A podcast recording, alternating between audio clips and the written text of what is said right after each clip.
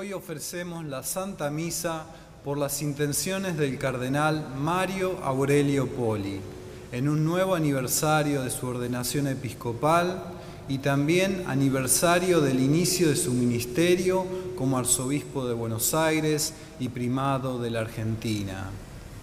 El 20 de abril de 2002 fue consagrado obispo por el entonces cardenal Bergoglio para ser auxiliar de Buenos Aires y luego siendo obispo de Santa Rosa en La Pampa fue llamado a ser arzobispo de Buenos Aires.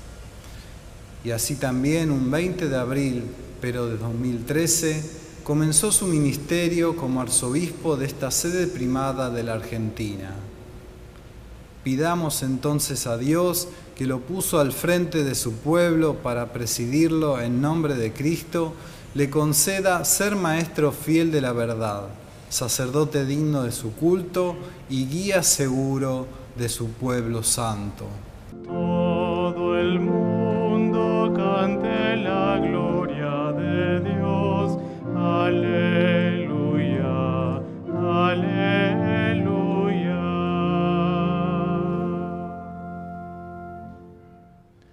En el nombre del Padre, del Hijo y del Espíritu Santo.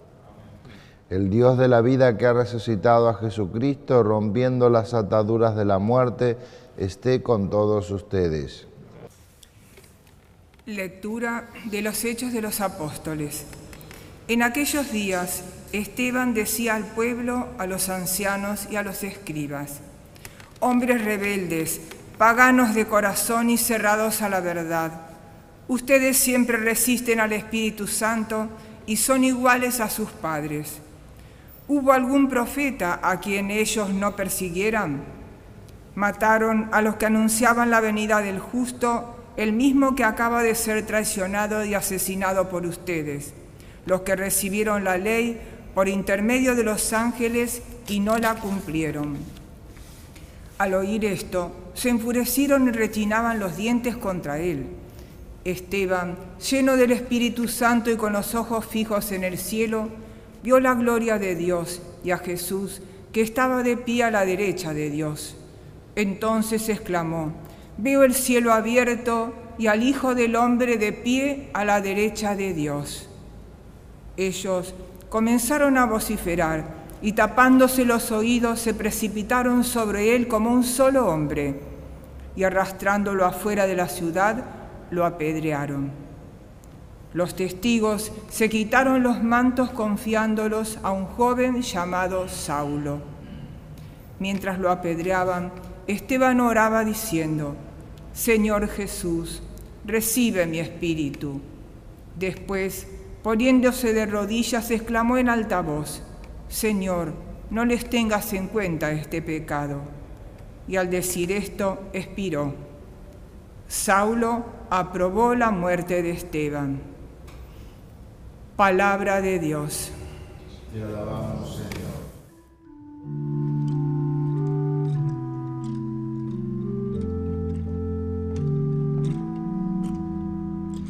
En tus manos, Señor, encomiendo mi alma.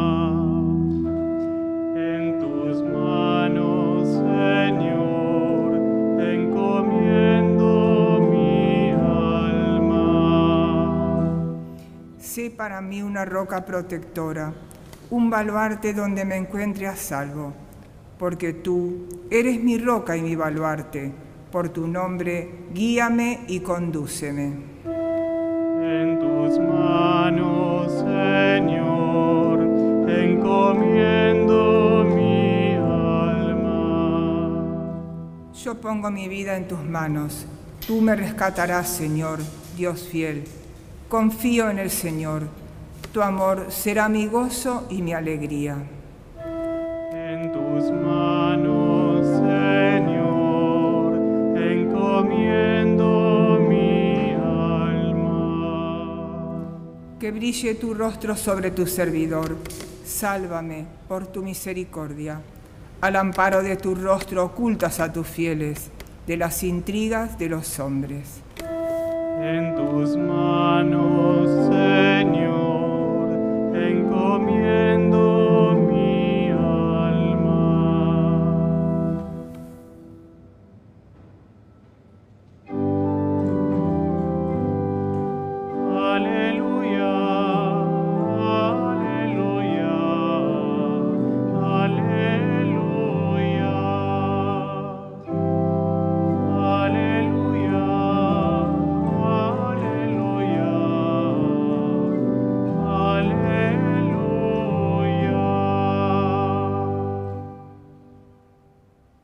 El Señor esté con ustedes. y con tu espíritu. Evangelio de nuestro Señor Jesucristo según San Juan. Gloria a ti, Señor. La gente preguntó a Jesús, ¿qué signos haces para que veamos y creamos en ti? ¿Qué obras realizas? Nuestros padres comieron el maná en el desierto, como dice la Escritura. Les dio de comer el pan bajado del cielo. Jesús le respondió, les aseguro que no es Moisés el que les dio el pan del cielo. Mi Padre les da el verdadero pan del cielo, porque el pan de Dios es el que desciende del cielo y da vida al mundo. Ellos le dijeron, Señor, danos siempre de ese pan. Jesús les respondió, Yo soy el pan de vida. El que viene a mí jamás tendrá hambre. El que cree en mí jamás tendrá sed. Palabra del Señor. Este Evangelio es continuación del que hemos leído ayer. Y llama la atención que estas personas les pidan a Jesús un signo. Ya había realizado la multiplicación de los panes Jesús y sin embargo no parece ser suficiente para ellos, porque vuelven a pedirle algún signo, quieren ver algo más. Y Jesús sabe que en realidad le buscan por eso y no por lo que es fundamental, no por lo que significa Él como Mesías y como Salvador, sino por esos prodigios que ha realizado y que aún así no le son suficientes, aun cuando con quienes está hablando son conocedores de la Escritura, y así se lo citan a él mismo.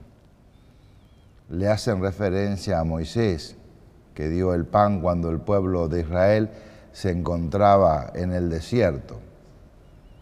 Y de este modo vuelven ellos a dar un nuevo signo, un signo de Dios, que tampoco le es suficiente y quieren que nuevamente sea reemplazado ese signo. Y creo que nosotros podemos vivir lo mismo que estas personas y no darnos cuenta de la presencia de Dios en nuestra vida y no conformarnos con los signos que Dios nos va dando, sino que también en muchas ocasiones queremos un signo extraordinario. Y que por otra parte no nos damos cuenta que también nosotros debemos ser ese signo.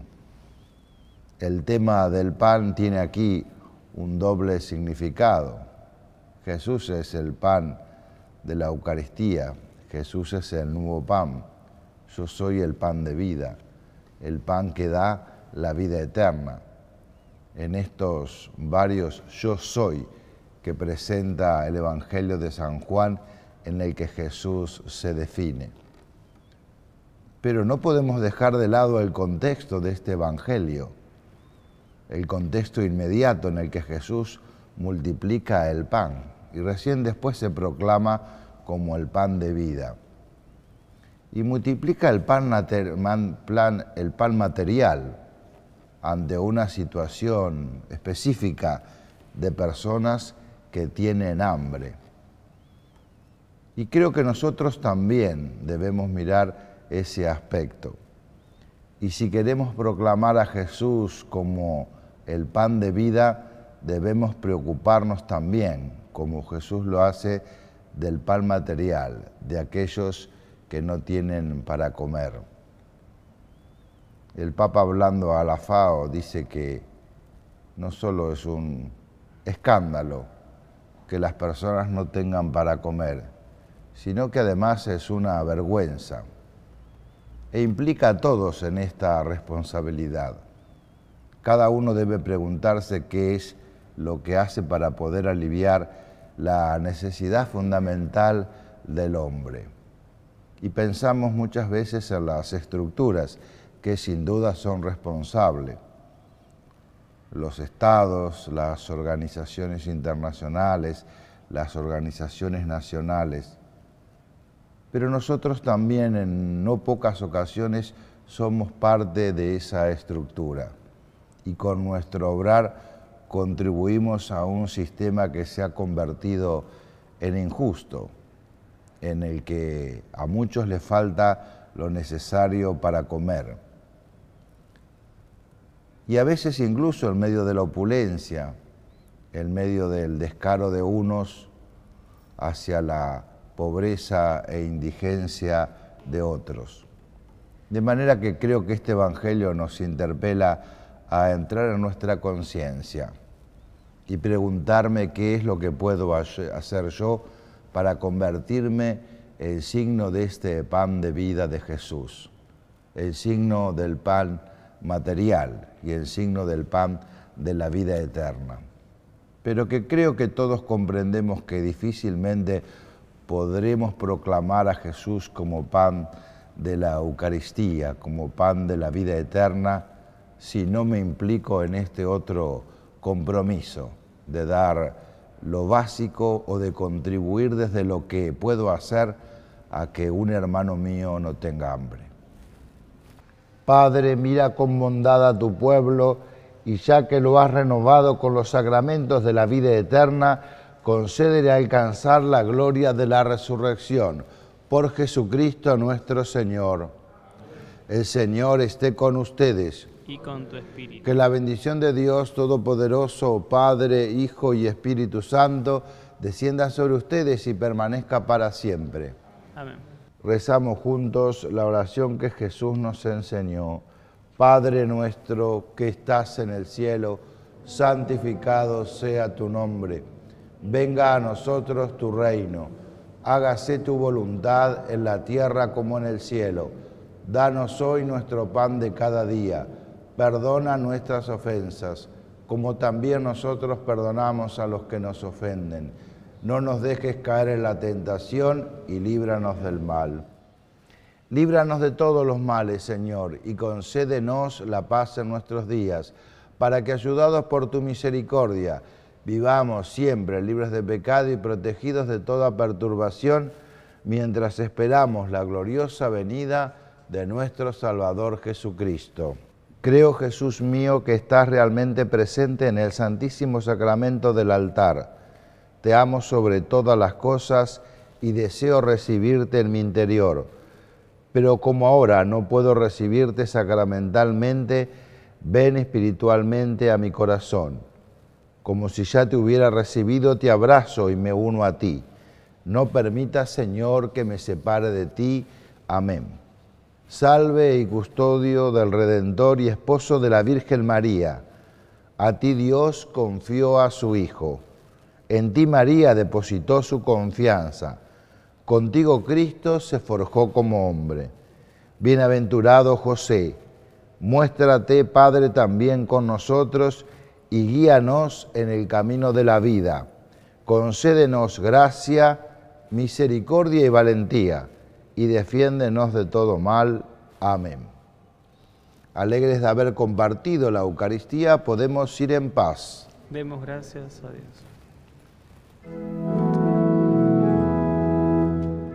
Regina Celi letare alleluia quia quel meruisti portare alleluia resurrexit sicut alleluia ora pro nobis de